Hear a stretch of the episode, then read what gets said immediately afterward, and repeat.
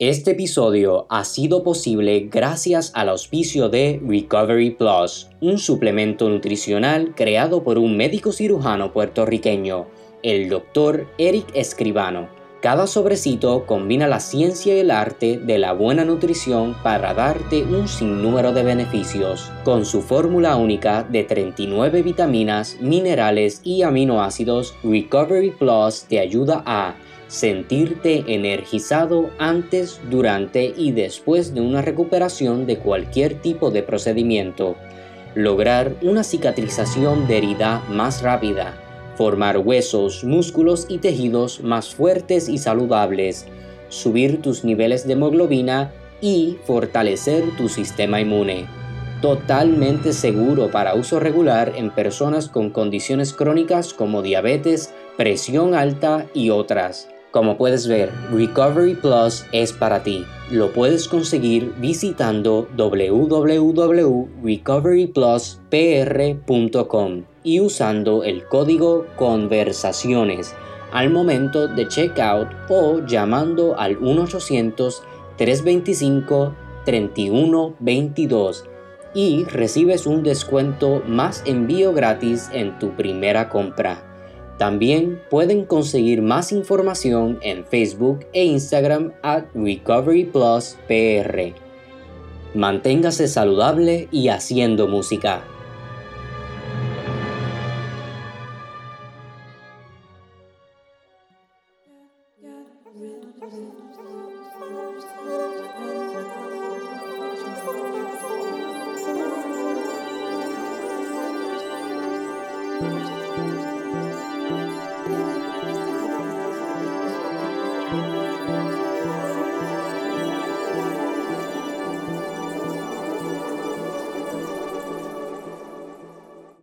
Saludos cordiales y bienvenidos a otro episodio de Conversaciones Simbióticas. Les habla el compositor Pedro Emanuel Franco Fraticelli y les voy a presentar rápidamente a mis compañeros y compañeras, comenzando con la contrabajista Elimar Alicia Chardón Sierra. Hola, hola. El tenor boricua Cristian García Roque. Saludos. La mezzo soprano Alexandra Fraguada. Saludos. Y por último, al trompetista y vampiro boricua Juan Luis O'Halloran. Saludos cordiales. Bueno, el pasado 26 y 27 de enero del 2021 se transmitió eh, virtualmente el Simposio Internacional Música como Memoria, Memoria como Música, auspiciado por la Universidad Pontífica Comillas de Madrid y el Instituto de Filosofía de la Universidad de Antioquía, Medellín, y nuestro invitado, pues obviamente estuvo allí, los puertorriqueños estaban en todos lados, eh, presentando la ponencia El silencio no existe, la memoria musical del cuerpo en la obra de John Cage. Eh, hoy conversamos ¿verdad? con una persona sumamente especial para todos nosotros, ¿verdad? ha sido maestro para todos nosotros en el conservatorio, es pianista, escritor, etnomusicólogo, filósofo y 20.000 cosas más. Eh, hoy presentamos al profesor Luis Hernández Mergal. Saludos. Saludos, saludos, es un placer estar aquí con ustedes. Nada, vamos a comenzar esto, tenemos mucho de qué hablar. Fraguada, adelante. saludos, profesor. Eh, me gustaría comenzar, ¿verdad? Eh, hablando un poco sobre su formación académica y profesional. Y mi primera pregunta sería, ¿cómo surge en usted el interés de estudiar música? Eh, el interés de estudiar música, bueno, desde muy pequeño, gracias a mi abuela, que era una inmigrante, ¿verdad? Misionera aquí en Puerto Rico, de Estados Unidos, y ella tocaba el piano en iglesias, en una iglesia, y entonces eh, por ahí empezó la cosa. Mi interés por el piano, pues porque lo tenía al frente, ¿no? Eh, y mi abuela siempre se pasaba a tocar. O sea que fue algo como natural y esperado. Por lo que veo, tienes eh, estudios de música en el Conservatorio de Luigi Cherubini en Florencia. ¿Por qué tomas la decisión de irte a estudiar allá? Bueno, yo iba originalmente al Real Conservatorio de Madrid, pero en ese momento las cosas allá estaban un poquito desorganizadas. Estoy seguro que ahora no es así. Pero entonces en ese momento eh, surgió la oportunidad de irme a Florencia y pues Florencia es Florencia, ¿qué puedo decir? Fui más por la ciudad que por el conservatorio, tengo que admitirlo. Allí estuve un año tomando cursos de música, sobre todo de educación musical más que de piano. Eh, y por ahí fue que pues, me interesé en otras áreas de la música. ¿Qué te impulsa a posteriormente estudiar filosofía? bueno, eh, yo hice una maestría en musicología en UCLA, la Universidad de California de Los Ángeles, y era una, fue una mega maestría porque realmente estuve allí seis años guiando en la, en la ciudad y esto, aprovechando la universidad y cogiendo uh. muchos préstamos que todavía estoy pagando. Y entonces, eh, pues aproveché y tomé cursos de latín y griego eh, y otros cursos eh, como de antropología, que esos también eran requisitos para etnomusicología. Y de ahí me surge, sobre todo por, eh, por los cursos de clásicos, me surge el interés de, de proseguir eh, en la filosofía clásica originalmente, ¿no? que fue lo que primero hice, la filosofía griega, y entonces cuando llegué a Puerto Rico, pues entonces hice la maestría, por eso entré a la maestría en filosofía. Eh, mi última pregunta sería, eh, durante un tiempo hiciste funciones como crítico de música, eh, ¿cómo surge el interés en ese campo específico y cómo fue el proceso de ser crítico musical? Esa pregunta está cargada, pero bien, surge sencillamente porque el profesor eh, Luis Enrique Julia eh, era el, eh, crítico en el Nuevo Día y en ese momento él decide tomarse un descanso y pues me propone y el Nuevo Día me acepta. él me habría hablado conmigo, por supuesto, y entonces pues me dediqué por un tiempo así de entrada sin saber nada de esto, de, de la crítica, eh, estudié un poco, como siempre hago, de cómo es la crítica, cómo se hace. Digo, había leído ya antes crítica de música, ¿no? Pues ahí empecé, eh, ¿cómo fue? ¿Cómo después esto, verdad? ¿Cómo, cómo fue el, eh, el, desenlace de esto? Pues lo que yo puedo decir por lo que me dijeron a mí mis, mis colegas, ¿verdad? Porque el, la, la situación difícil es que son colegas de uno los que están, la mayoría de los profesores del conservatorio, ¿verdad? Están en la sinfónica, etcétera.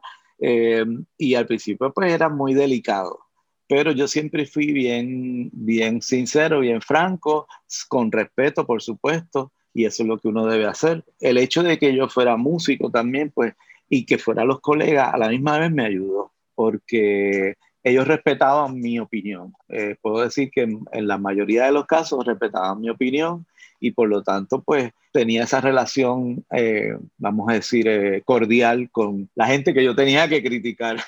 ¿Verdad? Hablando un poquito eh, de, de, las críticas y lo que los críticos, sabemos también que Francis Schwartz fue un crítico bien importante en ah, la historia, ¿verdad? y sabemos que usted trabajó con él junto con Nelson Rivera. ¿Cómo surge esa pues, esa fraternización, esa, esa relación de trabajo y cordial también. Sí, a, Francis lo conocía desde mucho antes por ah, mi familia, por mi padre que fue profesor de arte, de, en la, de dibujo y arte en artes plásticas, o sea, en, en, en, el Departamento de Artes Plásticas de Bellas Artes de la UPR Río Piedra, y entonces conocí a Francis de hacía mucho tiempo, y ahí es que yo conozco a Francis nunca se me olvida y ojalá que él lo, oiga esto alguna vez. La, primera vez que hablamos, él me preguntó que yo, que, que, yo, que yo tocaba, que yo estaba tocando en piano, en el piano. Yo le dije la Waldstein de Beethoven y él me dijo, wow, y hace los, los, los estoglizando en, en octava. Y yo le dije, bueno, trato. Así es que con Francis tengo una, una amistad de muchos años. A Nelson lo conocí luego, eh, francamente no recuerdo cómo fue que nos conocimos, pero eh, yo sé que sí hicimos migas y eh, pues ahí, ahí surgió la idea de, la idea de, de ambos, pero él es, y lo digo, lo digo aquí para, para que quede en récord, él es la persona que yo conozca que más sabe sobre John Cage. Y todo lo que yo sé, eso pueda saber eh, de John Cage, se lo debo a él, porque es una persona muy, muy conocedora, conoció a John Cage en persona. Y entonces de ahí es que surge la idea, vamos a hacer música juntos Eh, y entonces pues hicimos varios conciertos de John, de música de John Cage y de otros compositores contemporáneos, incluyendo a Ponte LD, esto y eh, música de Steve Reich eh, y así. a Nelson no lo veo hace tiempo, pero, pero volver a verlo pronto. que de hecho tuvimos, ¿verdad? Tuvimos el gusto de tenerlo hace varias semanas atrás, varios meses atrás, con nosotros, que también le realizamos una ah. entrevista bien, bien interesante. Ah, qué bueno. Sí, sí, sí. Sí, me lo habías dicho. Siempre digo esta pregunta, eh, ¿cuál, es, ¿cuál fue tu época en la Yupi? ¿Cuáles fueron los eh, años? ¿Cuáles fueron los años? Eh, bueno, yo no estudié bachillerato en la UP, estudié bachillerato en el conservatorio. Yo vine después ya con una maestría y entonces me metí a otra maestría en, el, en la UP eh, tuve que ver unos cuantos cursos, ¿verdad?, de preparación de bachillerato, pero porque no tenía los cursos de filosofía. Pero eso fue más o menos entre los finales de los 90 hasta el 2000, en el 2001 fue que me gradué. Estuve en la semana de John Cage, cuando, cuando le celebraron la semana de John Eso fue en 1980, ¿no? yo estaba entrando al conservatorio y estaba muy perdido todavía. ya ya delaté, yo entré al conservatorio en el 80. Ustedes no habían nacido, yo creo. eh, no, ni yo, que... Bueno, el, el es la más vieja. Pero tampoco.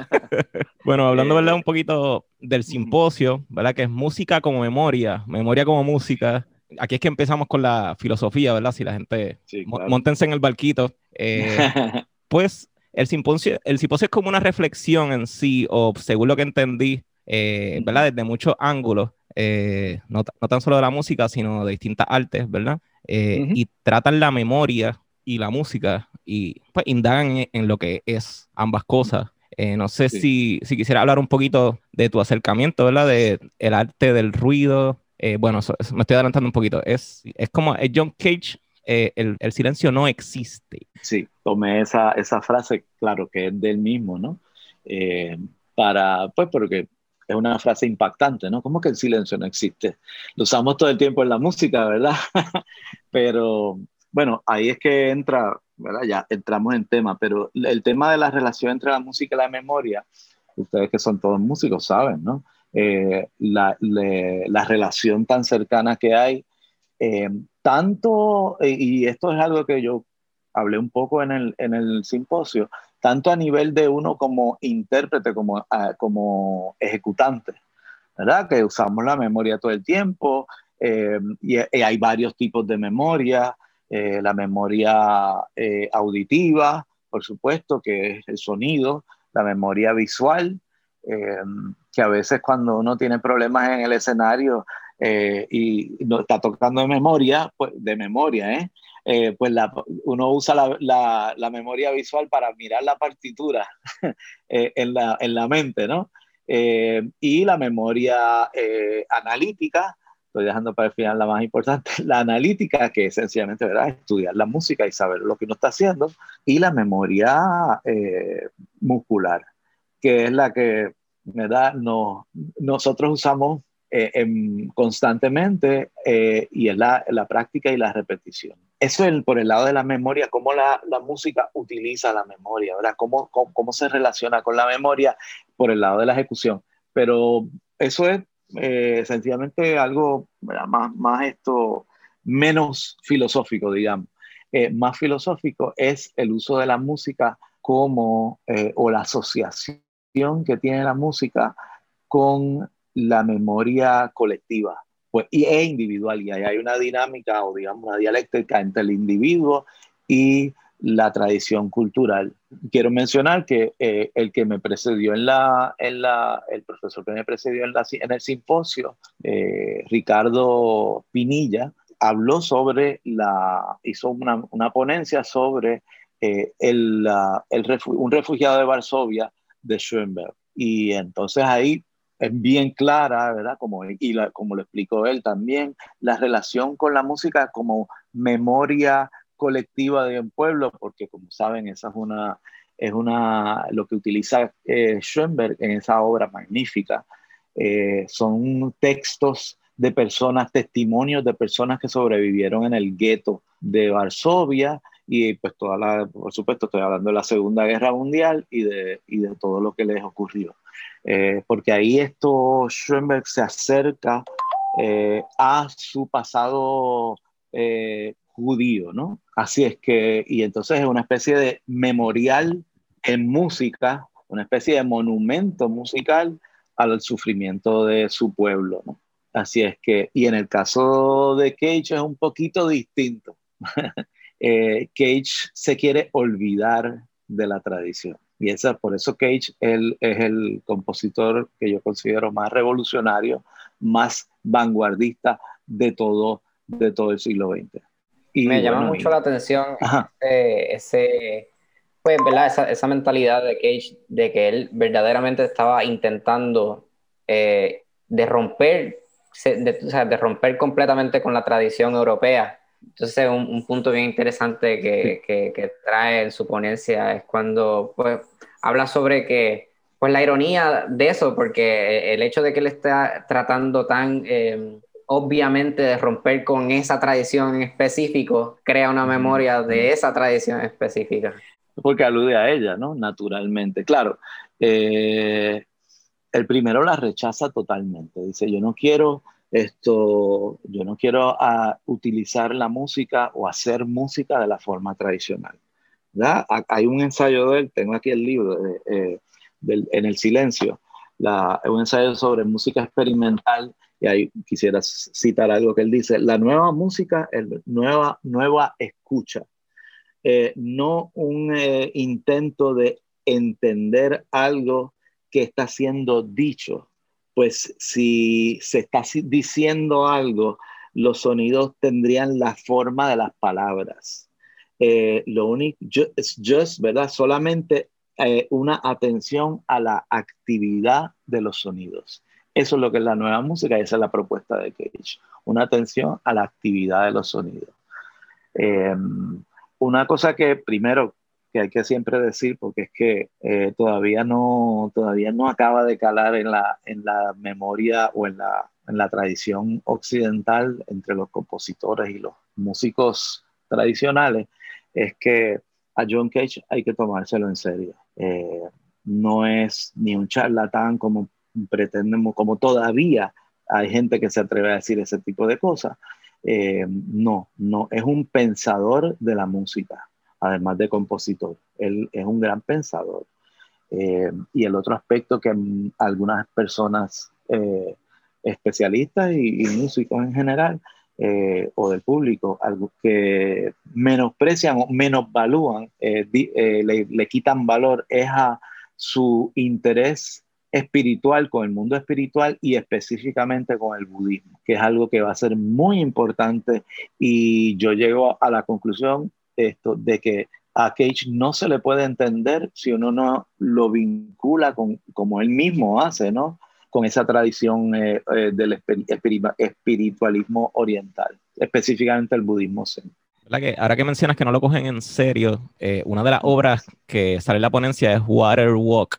Y mientras lo están presentando, es casi un sketch de comedia de Saturday Night Live ahora mismo. Eh, pues, y hablan de él, y él bien serio, explicando pues cómo va a ser la pieza, la instrumentación, que pues es obviamente, eh, son, son, la instrumentación es interesante, tiene una tina de agua, tiene ollas, tiene, tiene todo tipo de artefactos, pero eh, tiene unas instrucciones bien claras, él sabe lo que va a pasar en tiempos determinados.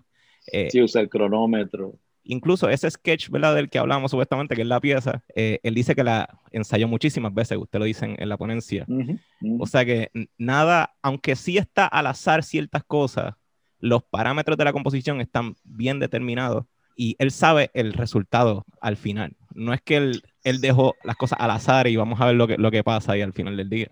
No, eh, eso es parte del proceso, ¿verdad? Que él va y no es un proceso que empieza de momento y se acabó. Eh, estoy hablando de cómo el, cómo el azar se introduce en la composición, eh, cómo él empieza a utilizar el azar. Hay varias, varios, digamos, fases eh, a lo largo de su carrera y va cambiando. Esa primera tiene que ver, sí, tiene que ver con el I pero además que como se sabe, no sé si, pero lo podría explicar después, pues se usaba el libro de adivinación antiguo chino, del I Ching, y entonces eso es parte del proceso aleatorio. El proceso aleatorio se introduce en la composición, no, en, eh, no necesariamente en la ejecución. La ejecución es totalmente, eh, em, ¿cómo se dice? Eh, está predeterminada por el compositor. O sea, pero no por el compositor, por el que él quiere quitarse del medio y entonces en cierta medida, y entonces es por el azar. Eh, pero lo que, el resultado que queda es muy exacto y por eso es que él lo tiene que ensayar en el caso de él o en el caso de cualquiera que vaya a interpretar esa pieza. Eh, y entonces el, el, otro elemento aleatorio que sí hay es el uso de los radios. En ese momento en específico, como sale en el, en el videoclip que están por todos lados en YouTube, eh, había un problema, yo no sé si eso es cierto, es parte de la, yo creo que ya, ya, yo lo considero parte de la obra, ¿no? Todo ese sketch al principio que tú dices que es como, como de comedia, y a mí me parece, eh, es bien irónico, ¿no? Eh, que John Cage salga en un programa de juegos de, de televisión, uno de esos juegos de los primeros que había en la televisión, y entonces, eh, ¿verdad? Que, que, esa música tan experimental la hayan puesto en televisión, interna en televisión nacional de Estados Unidos, me parece interesantísimo y, e irónico. Entonces, eh, pues en el videoclip sale que en ese momento hubo un problema con los radios eh, y con las uniones de trabajadores en la televisión y entonces no pudo usar los radios, no se podían prender esto, no entiendo cómo, y entonces él decide pues darle, sustituir una cosa por otra. En vez de prender el radio, darle al radio por encima un golpe, porque eso produce sonido, eh, un sonido seco, claro, y después al final que los tumba. Y también muy interesante que es parte de la obra, ¿eh? Eh aunque él no lo dice, él dice, eh, el, el, el, comentador le pregunta al principio, bueno, usted no le va a molestar porque esta gente se va a reír, y él dice como esas cosas muy sabias, que él dice, bueno, yo prefiero la risa a, la, a, las lágrimas, al llanto. Así que, y entonces en el elemento, cuando sí se usa con los radios, pues hay un elemento aleatorio porque uno puede predeterminar que va a estar en la, que va a sonar en la radio. Eh, si se hace ahora mismo en Puerto Rico, puede sonar salsa, reggaetón esto, y todo lo demás, esto, música cristiana, etcétera. Y eso sería interesante hacerla de nuevo. Ojalá saliera salsa. ¿Verdad? Hablando un poquito sí, ¿verdad? de la ponencia en sí, eh, ¿las 24 preguntas son suyas o, o, son de Cage? No, son mías. Yo le estaba, yo empecé como haciendo, para tomarle sorpresa al público, ¿verdad? A la gente que estaba allá y que estaban conectados. Eh, un poco empezando como empieza el mismo, eh, la tercera, yo lo menciono, ¿no? La tercera de las, esto, de las eh, ponencias que él hizo en Darmstadt. En la tercera es, empieza así, son toda una serie de preguntas. La yo lo hice siguiendo ese, ese modelo, pero las preguntas son mías, ¿no? Porque tienen que ver con él y con eh, la memoria y, y el, el, sonido musical. Ah, empecé haciendo las preguntas y todo el mundo me imagino que diría, bueno, ¿y qué, qué va a hacer este hombre? Esto. Pero después lo explico, ¿no? Que es, es, y es una especie de homenaje a Cage. Sí, por eso que estamos leyendo el libro Silence de, de Cage. Es, es, precisamente el mismo formato. Eh, sí, exactamente exacto. lo mismo. Eh, pregunta algo y después haces preguntas sobre esa pregunta y pregunta. Y... Exacto. Y por eso le estoy aludiendo a él, ¿no? A, esa, a ese a esa eh, conferencia específicamente. Y me gusta que también estas 24 preguntas son, son un resumen de lo que va a ser la ponencia también al final. Sí, lo pensé así, lo pensé así. um, en el caso de, de, Cage, además la pregunta es muy importante, el preguntar. Y él llega a decir inclusive que a él lo deben juzgar no por, el, la, por la, lo que, el producto en la música, sino por las preguntas que él hace. Y ese, por eso esa conferencia no es casual, casual que empiece preguntando él y yo que lo siga, ¿verdad? Porque es la pregunta eh, como compositor, ¿no? Lo que el compositor se pregunta para hacer una composición, eso es lo que le interesa que lo juzguen por eso, no por el resultado. El resultado es aleatorio y llega a ser eventualmente totalmente, totalmente aleatorio hasta el punto de que en una entrevista hacia el final de su vida, eh, eh, cuando él le está haciendo una entrevista, él de momento, así como Sócrates, se queda callado como, como en, en, un trance, ¿verdad? Y entonces él explica que em, lo, lo, que era la pieza 4 minutos y 33 segundos, o The Silent Piece, como él le decía también, ahora él vive en esa, en esa obra. Su vida, eh, porque para John Cage la vida y la música son lo mismo deben eh, unirse. Y entonces eso llega al tal punto que él dice, yo estoy haciendo, ahora no es un minuto, no es cuatro minutos y 33 segundos, sino cero minutos con cero, cero segundos, que es la, una versión posterior. Y eso es el infinito. Y eso quiere decir que esa obra está sonando todo el tiempo. Y entonces lo que tiene que prestarle atención. Ya ahí estamos en un, nivel muy espiritual. Eh, y muy esto parecido a lo que se hace en el budismo zen. Más como un descubrimiento que una, que, que, una proposición. Sí, exacto. Es un como la matemática, sí, que es un, está en la, se descubre en vez de... Y lo que, y lo que Cage pretende es que, eh, que lo que hagamos sea, eh, sobre todo cuando estamos escuchando su música, pero en general en todo, eh, prestar atención, prestar atención al sonido, como sonido. Eh, no, por eso es que rompe con, toda la tradición occidental en ese sentido. No hay una discursividad en la música, por eso él dice, no pueden ser como palabras. Es sonido y sonido, como los sonidos lo experimentas. Eso es un estado de meditación. Eh, si quieren, puedo darle, eh, es que siempre me gusta mencionar esto en, una clase de historia de la música de, la, de un año, ¿verdad? Que es esto, toda la historia de la música, estábamos oyendo The Music of Changes de John Cage, ¿verdad? Y esto, un, un estudiante ya exacerbado, porque era de los, ¿verdad? Eh, un estudiante de música tradicional, eh, dijo, pero es que yo no entiendo cómo se oye eso, ¿qué es eso? Eso no me hace ningún sentido. Y yo le dije, ok, esto, respira profundo. y ahora, en vez de pensar en que la música va hacia, se dirige hacia una cadencia y es 5-1, sencillamente oye los sonidos y deja cada sonido independiente, que suene independientemente. Y al final eh, de oír la, el primer libro de Book of Changes de nuevo, eh, The Music of Changes, perdón, eh, sí, entonces me dijo, ahora entiendo y es cuestión de, de, despegarse de la tradición discursiva eh, de la música occidental tradicional y entonces eh, hay que tener otros oídos y otra actitud, por supuesto. Que me parece bien que eso, es un ejemplo perfecto que yo creo que se le puede aplicar entonces como que al colectivo social, en el sentido de que, pues, pues ni, bueno, ni modo, ya estamos atados a, a, este tipo de, de, de, música y cultura este, tradicional, pero siempre hay esta tendencia pues a, buscar eh, eh, la lógica o, tratar de entenderlo bajo ese, bajo ese lente este, occidental en vez de simplemente apreciarlo por lo que es meramente por sí solo. Lo interesante que, para abundar un poco sobre lo que menciona Juan, es que precisamente Cage escoge el silencio como vehículo para llevar su mensaje. Que si uno, siempre que se nos presenta algo, eh, lo querramos o no, buscamos la referencia cultural que tenemos y es verdad ya en la cabeza.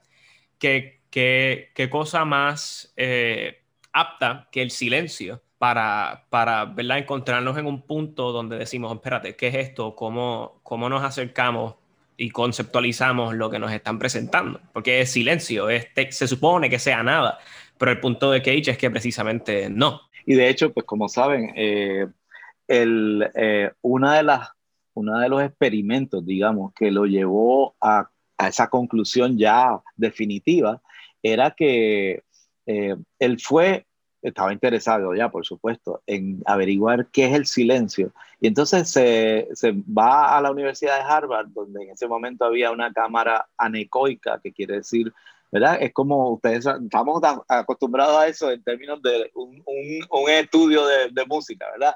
Pero la cámara anecoica es mucho más eh, aislante y entonces esto eh, tiene unas paredes y etcétera que no deja entrar casi nada. De Menos decibeles. Los decibeles son negativos. Negativos, sí.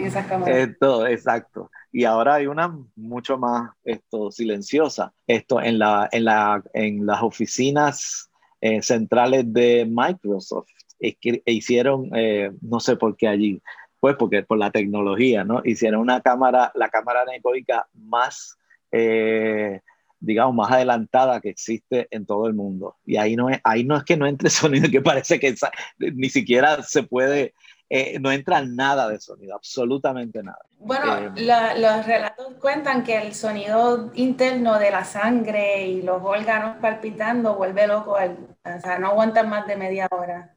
No, sí, eso hay que, pero eso mismo es lo que oyó Cage. Eh, y incluso él oyó un, un, pitido, como un, un, sonido agudo. Y entonces el, el, el ingeniero, el ingeniero le dijo, sí, el ingeniero le dijo, que eso era eh, eh, su sistema nervioso son, eh, actúa, activo, ¿no?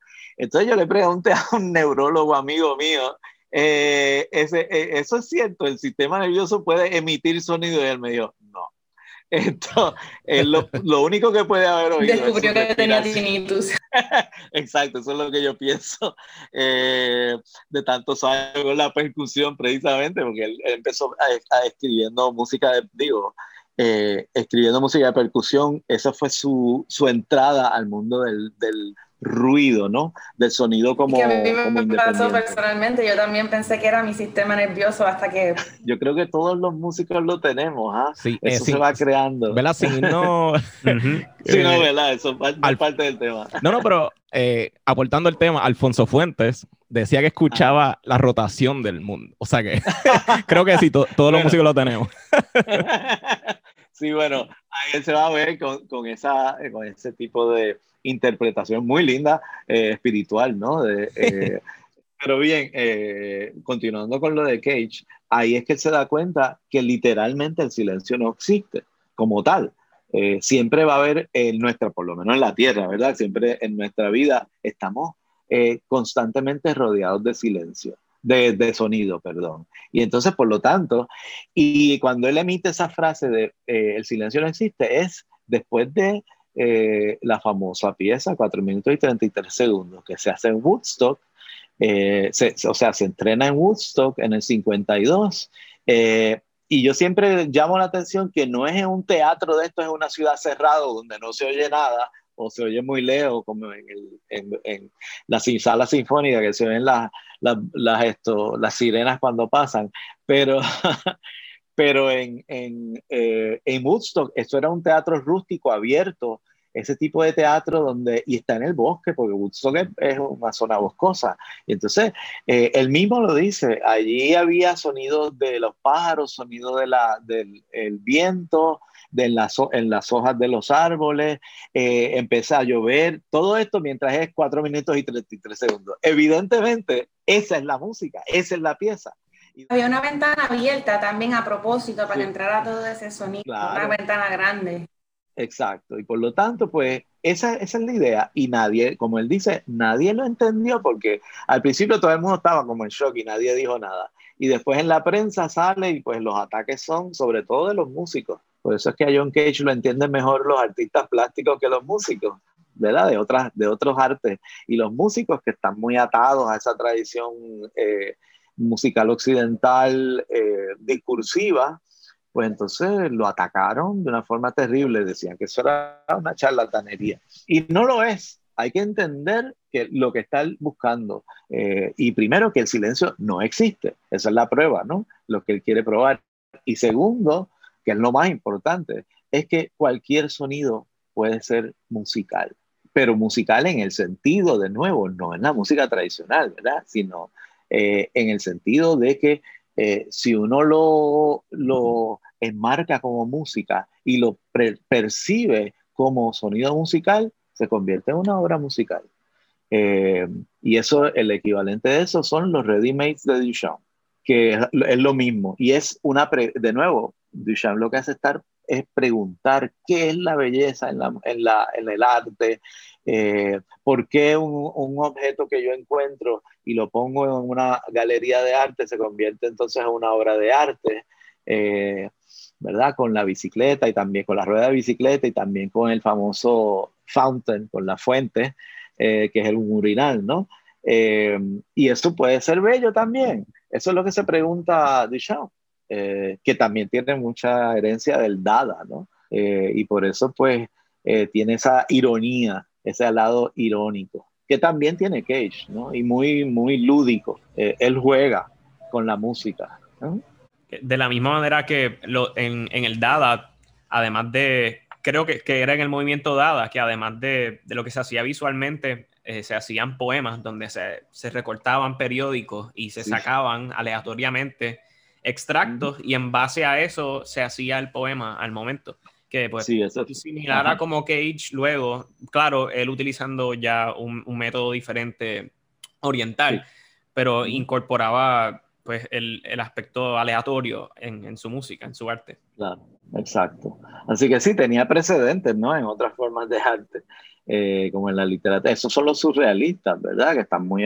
Eh, hay una, una relación ahí con el Dada. Eh, y esto, pues, o sea que Cage tampoco estaba inventando la rueda, eso es algo que también tenía su tradición en las artes. Lo que pasa es que en la música todavía eso se resistía, ¿no? El, el, el mundo musical se resistía a ese tipo de, a ese tipo de experimento. el único, alguien que él respetaba mucho y que lo tomaba muy en serio, igual, era, fue a Satie, a Eric Satie, ¿no? Eh, ¿Por qué? Porque hacía lo mismo, ¿no? Adelante. Quiero hablar dos cosas, pero sí. eh, yo lo veo, ¿verdad? Esa actitud de Lampard, que hoy en día le, hay, un, hay un influencer, ¿verdad? Antonio García Villarán, que le llama este tipo de arte amparte, como si el, como que AMPA y, ¿verdad? Los ampos y los artes, como si fuera una pillería de arte, como que realmente no, no es arte, como si los artistas no tuvieran talento.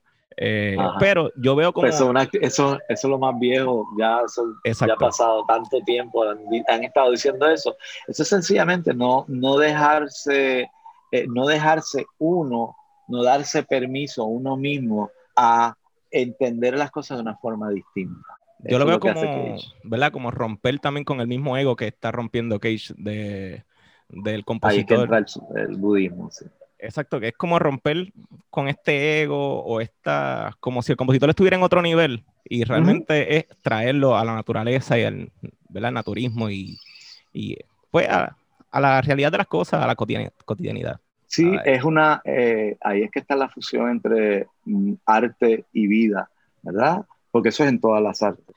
Em, y ahí es que Cage toma esa, eso, lo toma muy en serio y dice, ok, pues sí, entonces, ¿cómo, ¿cómo es el sonido vital, el sonido de la vida, aparte del sonido que oyó en la cámara anecoica? Pues mira, acaba de pasar una sirena por ahí frente a mi casa y eso es parte del sonido que nos rodea.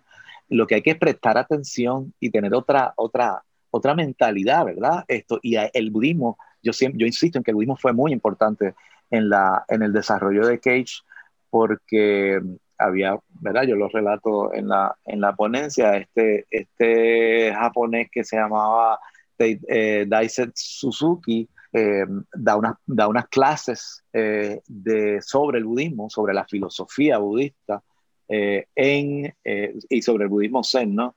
En Colombia, en la Universidad de Colombia, Columbia, no Columbia, yo mejor decir Columbia, eh, en Nueva York y Cage y otros artistas del momento lo, lo van a, estudian con él y entonces eso tiene una influencia muy grande porque en el budismo zen específicamente hay una cosa, un, tipo de práctica en la meditación que se llama el koan. El koan es una especie de cuento eh, o de, de, de, rompecabezas que eh, literalmente le rompe a uno la cabeza porque tienes que meditar sobre él, pero no tiene la lógica, eh, la lógica eh, tradicional, ¿no?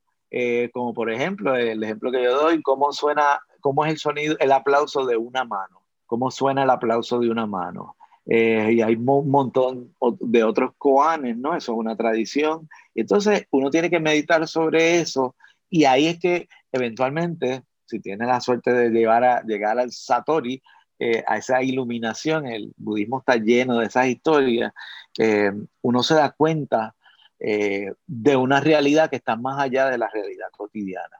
yo no la puedo escribir porque eso es indescriptible. es un sentir. Yo lo que eh, siempre digo que uno se acerca como músico mucho es a ese estado contemplativo cuando uno está tocando y de momento uno se, se va del mundo y está tan concentrado que se olvida de todo y de momento sale y dice, wow, esto fue una experiencia increíble. Y eso pasa, le puede pasar también a un oyente, a un escucha, ¿verdad? Le puede pasar a cualquiera. Eh, y eso yo lo comparo a un estado de Satori, que es iluminación, pero es olvidarse de uno mismo, porque el ego se junta, eh, se, se esfuma de adentro de nosotros y sale eh, hacia el mundo exterior.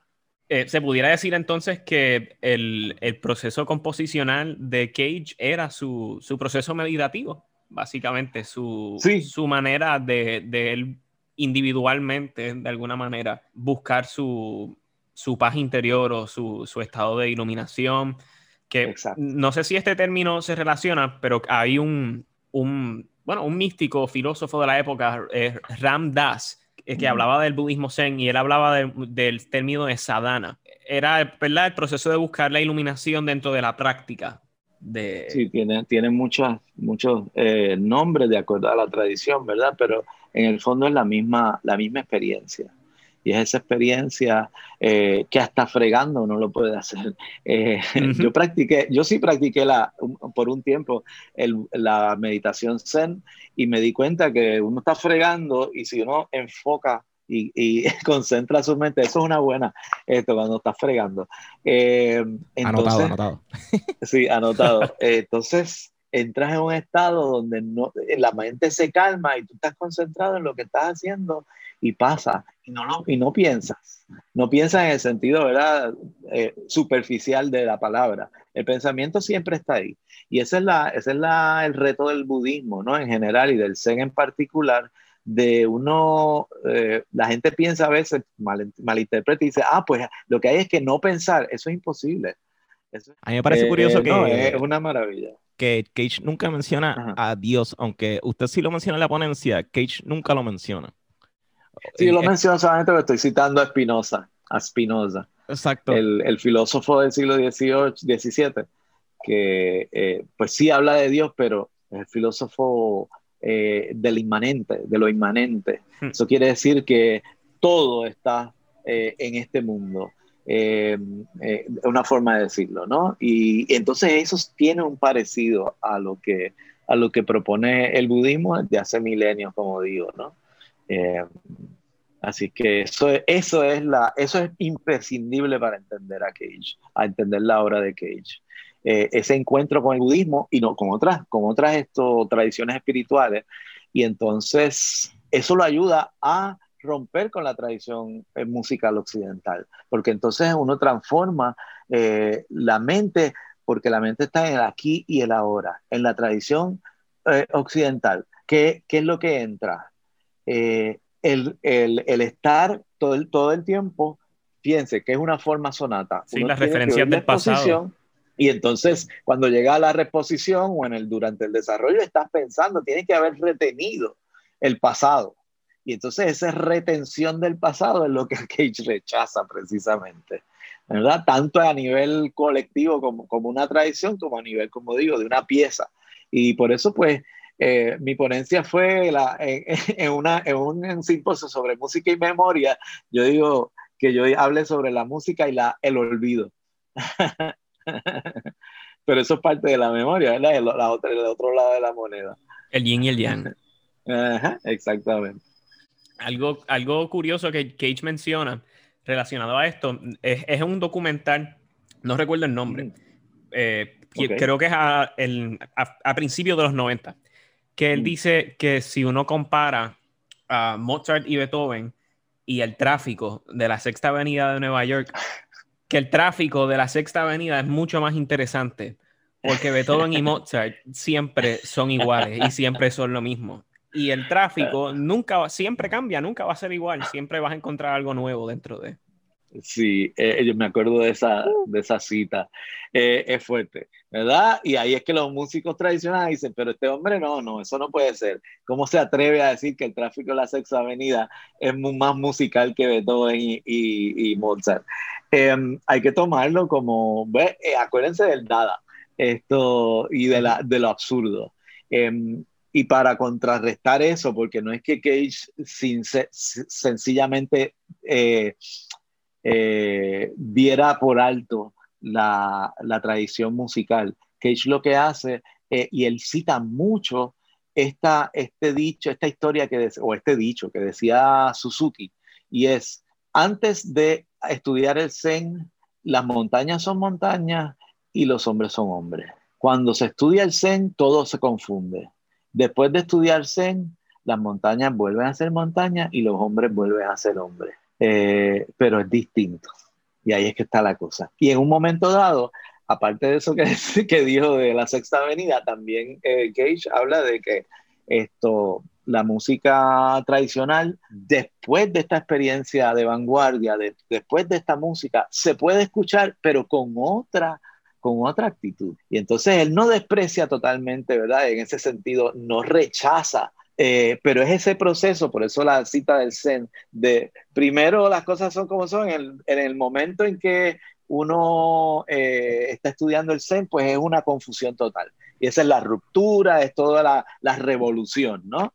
Y entonces cuando después que llegas al estado meditativo, pasas por el estado meditativo, etcétera, y llegas y los, las montañas vuelven a ser montañas, pues Beethoven sigue siendo Beethoven, pero nosotros lo oímos de una manera distinta. Sí, eso, eh, eso mismo quería añadir, quería dársela a Cage, porque él, él, él, no lo rechaza, él la sigue considerando música y está ahí, pero lo otro es música también, eh, ¿verdad? Y hablando también de Russolo con, eh, con el industrialismo y todo esto, que pues ese, esos sonidos son música también. O sea, lo de, lo de Beethoven, ¿verdad? Y antes es música, pero lo de ahora es música también.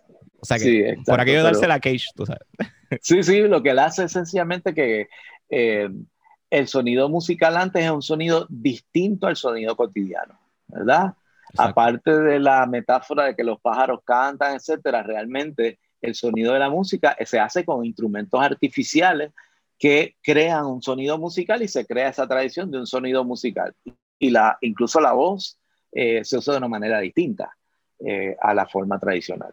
Y entonces, eh, por eso es que ellos lo que hacen es ampliar, y ellos, digo ellos, porque esa idea viene de los futuristas, de Russolo y los demás, esto, eh, Marinetti, abrir el, campo de lo que es el sonido musical a incluir el ruido. Claro, él no toma de ellos algunas cosas que ¿verdad? son un poco más negativas, esto, pero, pero sí, esto, la idea es la misma. ¿Verdad? Por aquello de irnos, de irnos problemáticos, eh, Pedro se emocionó cuando pusiste Rusolo porque ya estábamos, ya estábamos investigando de Rusolo. ah, los futurismos, sí. Eh, me parece interesante que digas sonidos artificiales. O sea, que, ¿qué es el sonido al final? Sí, bueno, pero eh, lo digo artificial en el sentido de, de, que te hace como un instrumento, ¿verdad? Claro, ahora eso es parte de un, de un, pero porque antes se consideraba solamente eso, música. Si estás usando un instrumento tradicional, ¿verdad? O la voz, y de una forma distinta. Eh, pero entonces se amplía la gama de posibilidades, es infinita realmente. Y eso pues es, eso del infinito de nuevo, cada vez que se habla del infinito, como yo digo, eso es peligroso. se, pudiera interpretar entonces que un sonido artificial viene de un aparato creado específicamente para crear algo melodioso.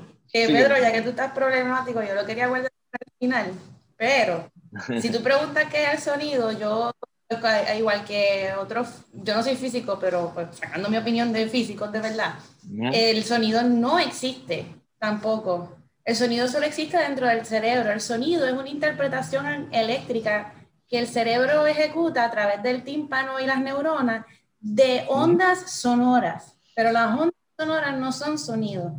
Y las ondas pues sí existen y se propagan en un medio, agua, líquido, aire o gas, porque no hay un medio que lo propague en el espacio exterior. Así que el sonido tampoco existe al final. Sí, no, eso, eso no hay duda, ¿no? Eso no se está en discusión, ¿verdad? Eh, el sonido es algo que es, em, los animales, porque los otros, los, demás animales, aparte del ser humano, también oyen, pero eh, es algo muy propio de los, de los animales, no de, eh, no es algo físico en el sentido de que existe allá afuera y, y uno, como digo, que se produce el sonido fuera y entonces nosotros lo oímos. Es una interpretación, ya esa es la explicación neurológica, ¿verdad? y eso se ha, se, ha, se ha aprendido en tiempos más recientes. Como quiera que sea, eh, en, ese, en ese sentido, ni el sonido ni el silencio existen. Entonces, ¿qué queda? Eso sería un perfecto koan. La singularidad. La nada. No, mentira. la nada, literalmente. Él habla, eh, eh, se habla mucho en el Zen y, y, esto, Cage lo hace también. ¿Qué es ese vacío que es el, la nada en que, a que llegamos? Pues el, el cuatro, los cuatro minutos y 33 segundos que pueden durar los pueden durar mucho más o mucho menos lo que uno quiera. Eh, como en, la última partitura, en la de Peters, él pone eso. Él dice, la pieza se puede, puede durar 4 minutos y 36 segundos, pero puede durar mucho más o lo que él quiere el intérprete. Toda tu vida puede durar. Eh, y más. Eh, y entonces, por otro lado, está la, el aspecto de la pintura de Rauschenberg, que es muy importante también, porque Cage eh, Rauschenberg es un protegido de Cage realmente en el, en el East Village en Nueva York y esto, él, mismo lo dice, Cage nos ha dado permiso para hacer este tipo de obra. Y eso, es muy importante porque se crea ese movimiento y ese es el permiso, ¿no? Ese movimiento que lidera eh, Cage de toda una serie de artistas que están explorando todas las posibilidades que se, que se puedan hacer en el arte. Eh, incluso ellos colaboran en una pieza de, de, eh, de, Rauschenberg y colabora Cage porque él es el que guía el carro, eh, de una goma con pintura, una rueda con pintura y que se pasa por encima de un, de un papel. y, el, y Cage dice, bueno, yo colaboré porque yo guié el carro. Así es que... y pero las, las pinturas blancas de Rauschenberg y otras que se llama La Madre de Dios, The Mother of God. Y entonces esa, esa pintura volvió loco a, loco de, contento, ¿no? A Morton Feldman. Morton Feldman es, que es el que descubre eso en Rausch me dice, pero si esto es lo mismo que está en el Zen, que está en la obra de Cage, esta idea de un vacío, eh, esa obra de Mother of God, después la pueden ver, ¿verdad? En internet está en todos lados. Es un, un círculo blanco, eh, pintura blanca, vacío, y alrededor es un collage con distintos pedazos de mapas. Y entonces es una representación, pues, puede ser de como, se como lo interpretó eh, Feldman, también, como una representación de la vida y el vacío que queda en el centro es el ego que se, que se expande. Eh, y porque pues eh, la idea del, del, budismo es que es, es, todo una contradicción. Sí y no. Somos, eh, tenemos ego, pero el ego, el ego no, no, se niega, existe, pero no. Esto, y el, el vacío y no el no vacío, la mente y la no mente. Y entonces eso pues no se puede pensar en términos de la lógica occidental tradicional porque pues no tiene sentido en el sensi. ¿Verdad? Para aquello de irnos un poquito mainstream, en estos días sucedió lo del boceteo, ¿verdad? En Puerto Rico, eh, que mucha gente lo consideró arte y hasta un deporte, eh, ¿verdad? Y entonces yo, eh, yo, lo relaciono un poquito con Luigi Russolo, ¿verdad? Con, con, el instrumento que él había creado, que también tiene muchas bocinas así, ¿verdad? El, el Intona Mori. Eh, bueno, ¿qué, ¿qué, piensa de esa situación? Eh, lo, lo, considera al menos un, un, tipo de, no sé, de entretenimiento, qué sé yo? ¿Es válido? Eh, es una forma de expresión, una forma de expresión de, de, de, la gente, del pueblo. Esto, no hay que ser músico, esto, sino sencillamente poner todo eso a sonar Y entonces, digo, eh, yo he leído sobre eso en, Jamaica, y entonces lo que hacían era que, eh, eh, porque eso de ahí se origina, parte de eso está dentro de los orígenes del reggae. Em, era este tipo de, de grupos que ponían toda la música, eran como DJs, ¿no? Y ponían toda la música a la misma vez a Cage le hubiera encantado. Esto, porque es lo que hace Cage con los radios. Sí, el mismo Rusolo, eso era lo que hacía, ponía la, la así en distintos, ¿verdad? pues esto, si uno va a, por lo menos a darse el permiso, yo siempre digo así porque esa es la expresión de Cage, ¿no? Y de, los de, los de los que estaban alrededor de él en, el círculo de la, de la escuela de Nueva York. Si uno se da permiso para escuchar la música y escuchar el sonido de la vida de otra manera, esto, entonces sí, eso es música. Eh, y hay muchas otras cosas que pueden ser música, ¿no? La cuestión es pues cambiar de, uno cambia de, perspectiva, ¿no? Eh, si vas a decir, no, solamente lo que es música tradicional, Beethoven, esto, de baja hasta, hasta, pues hasta los principios del siglo XX, pues entonces uno se queda en, en, una, dentro de una, un marco de referencia muy, que se queda pequeño, pero, pero es un marco de referencia que ya es estrecho, ¿no? Y por eso uno tiene que, eh, digo yo, ¿verdad? Y eh, eh, uno tiene que abrir su actitud a otras experiencias. Bueno, yo como endomusicólogo, pues eso me, resultó muy fácil, ¿no? Porque uno se acostumbra a oír música de otras culturas, que son muy distintas que nosotros en la tradición occidental, nosotros no, en la tradición occidental se llamaría, no le llamaría música y sin embargo es música para los que lo hacen. Eh, son tradiciones muy distintas, ¿no? Eh, desde la música misma, música japonesa, el gagaku, eso, a los occidentales eso les suena bien raro. El boceteo es la máxima expresión de la nobleza puertorriqueña, aparentemente. bueno, eh, nosotros ya no somos, no tenemos esto, ese, ese asunto, ese problema, no cargamos con ese, con ese bagaje de nobleza y eh, aristocracia, ¿verdad? Somos todos, eh, somos todos esto, el pueblo somos todos, ¿verdad? Aunque algunos no lo quieran aceptar. Sí, que de hecho por eso es que estamos en esa investigación de Rusolo y empatándolo con el boceteo, porque se, se está buscando ahora regular o prohibirlo. Entonces han surgido todo este tipo de preguntas eh, en cuanto a eh, si eso es justo o no. O sea, esto es una, una, expresión cultural. Hay personas que lo catalogaron como un deporte. Este, es un, un, estorbo a las 3 de la mañana. Eh, entonces, pues todo ese, todo ese, tipo de cosas este, están en debate constantemente ahora mismo. Sí, claro, a si es al lado de tu casa a las 3 de la mañana y estás durmiendo, pues no debe ser muy agradable. Pero eh, igual te unes al boceteo y ya está. Elimar quería hablar sobre otra de tus ponencias, este, Elimar. Ajá.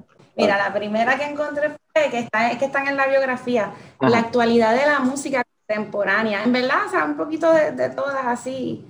El censo y el ratio en la obra de arte, eh, la memoria cultural magrebí y pasajes, paisaje, perdón, sahariano en la narrativa de Paul Bowles y la música del tiempo, Agustín Husserl y la estética de la liminalidad musical.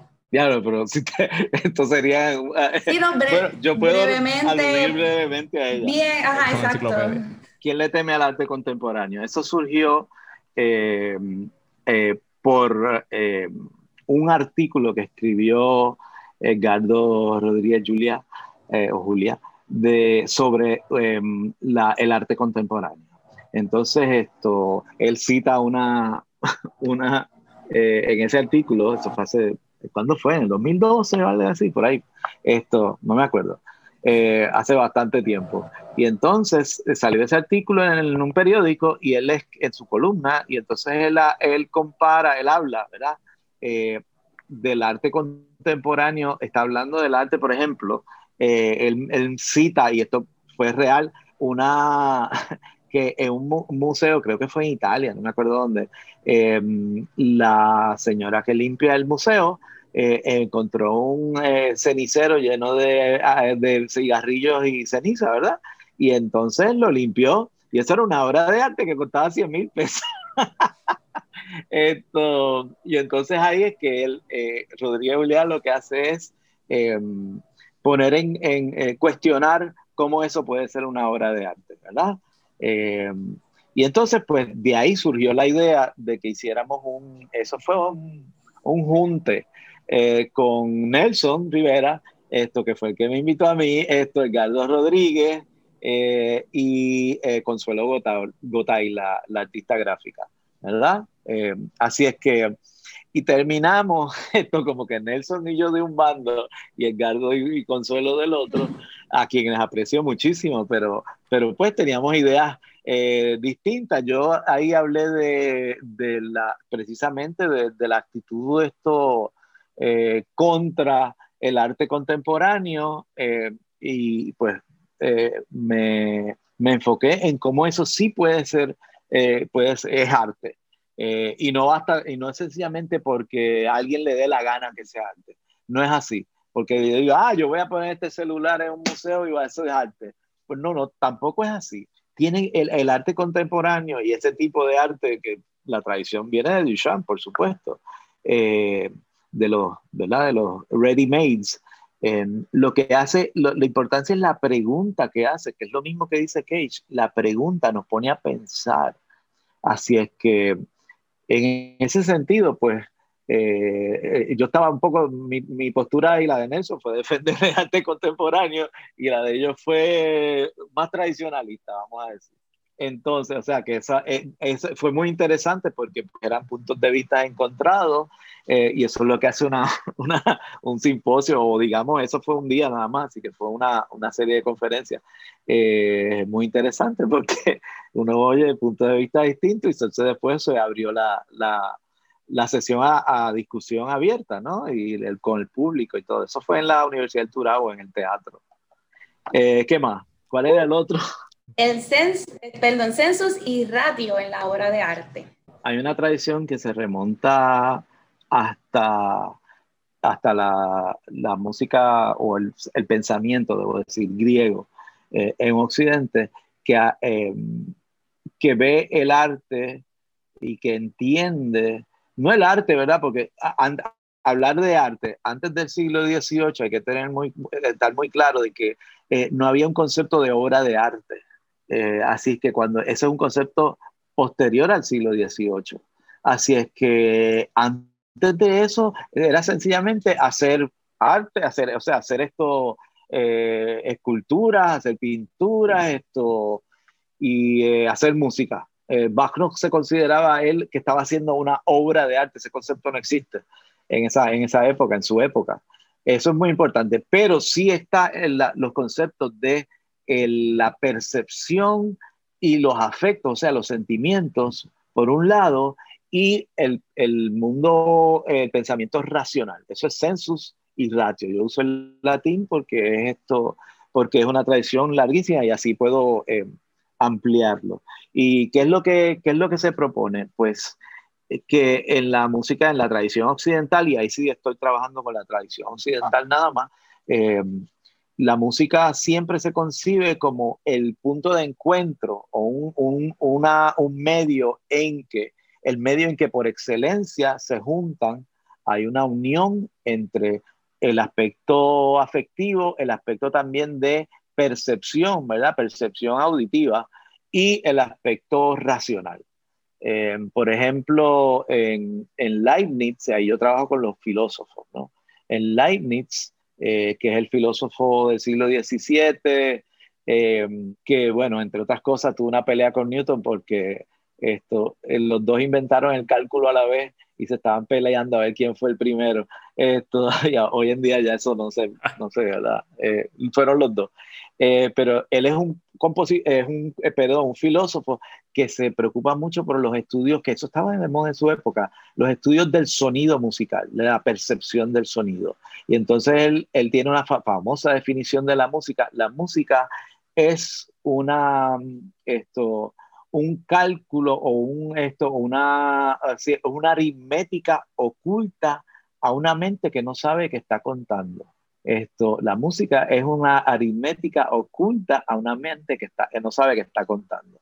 Y entonces ahí yo trabajo con el aspecto racional de eso, pero a la misma vez porque el mismo Leibniz tiende a eh, querer de alguna forma que no logra hacer, eh, eso es lo, difícil, eh, unir eso con el aspecto afectivo, el aspecto de los sentimientos en la música, ¿qué comunica la música?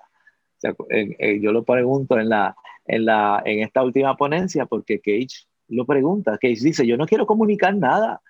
Eh, y entonces es otra cosa. Así que no hay comunicación, lo que hay es, bueno, podría uno decir expresión, que es muy distinto. Eh, y cada cual que, se, que, que, exprese lo que quiera y que entienda lo que quiera, ¿verdad? Y entonces, pero en, en, el, en la tradición occidental están esos dos lados.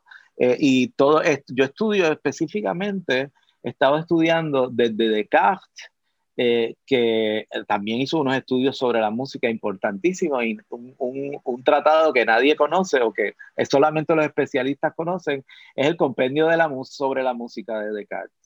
Eh, y yo pues esto, he trabajado con eso, tengo un artículo que me van a publicar en la revista Pensamientos de la Universidad de Comillas eh, sobre Descartes y la música. Y en el compendio de música él trabaja muchísimo el aspecto, de nuevo, no logra eh, eh, no logra explicar esa unión entre lo afectivo y lo racional.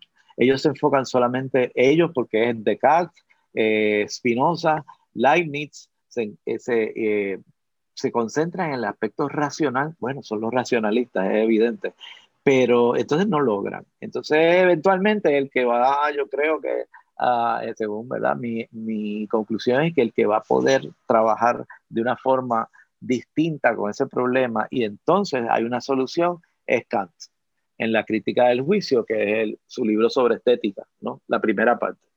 La estética en el sentido que entendemos como lo bello en la música. Melgar, ¿algo más que quieras decir eh, antes de irnos? Este, gracias por tu aportación. No, yo les agradezco a ustedes la invitación muchísimo eh, y así pues eh, espero haber esto por lo menos contribuido a, la discusión sobre la música contemporánea, la música de vanguardia y el pensamiento sobre la música, ¿no? que es muy importante también. Eh, ¿Dónde la gente te puede conseguir? ¿Dónde la gente puede leer esta ponencia? Eh, no está publicada, no la van a publicar que yo sepa, a menos que yo la convierta en un artículo, pero va a salir la ponencia en YouTube porque la van a abrir para el público. Así que después lo pueden buscar como el, con el nombre del simposio y van a estar todos los ponentes. Y entonces, pues nada, eh, yo les agradezco muchísimo. Muy bien, bueno, estén pendientes, ¿verdad? A Luis Hernández Mergal, él es profesor allá del conservatorio y 20 mil cosas más. Ah, eh, esto sí, me preguntaste cómo me pueden contestar, con mucho gusto, eh, mi dirección de correo electrónico, la institucional, L Hernández, arroba cmpr.edu y ahí me consiguen. Bueno, muchas gracias. Esto ha sido el otro episodio de Conversaciones Simbióticas. Eh, les hablo el compositor Pedro Manuel Franco Fraticelli eh, y les voy a presentar nuevamente a mis compañeros Alimar Alicia Chardón Sierra. Saludos, ¿dónde la gente te puede conseguir en las redes? Uh, pues en Facebook como Elimar Alicia Chardón Sierra y en Instagram como Caribbean Goth Metal. Cristian, nuestro tenor boricua, ¿cómo la gente te puede conseguir en las redes? Pues así mismo, como Tenor Boricua en Instagram. Nuestra mezzo soprano favorita, Alexandra Fraguada. ¿Cómo la gente te puede conseguir en las redes? En Instagram como AS Fraguada. Y nuestro vampiro boricua trompetista favorito, eh, productor y de 20 cosas más, ¿cómo la gente te puede conseguir en las redes? Me pueden encontrar en Facebook como Juan L. o Haloran Acevedo y en Instagram como vampiro underscore boricua. Uh, muy bien, a mí me pueden conseguir como Peter Franks 7 en Instagram. Pueden buscar a las redes del podcast Conversaciones Simbióticas, Simbiótica Pod. En Twitter, en Instagram, Facebook, búsquenos y pues eh, nada, será hasta la próxima. Gracias por haber escuchado otro episodio de Conversaciones Simbióticas y nos veremos pronto. Hasta la próxima.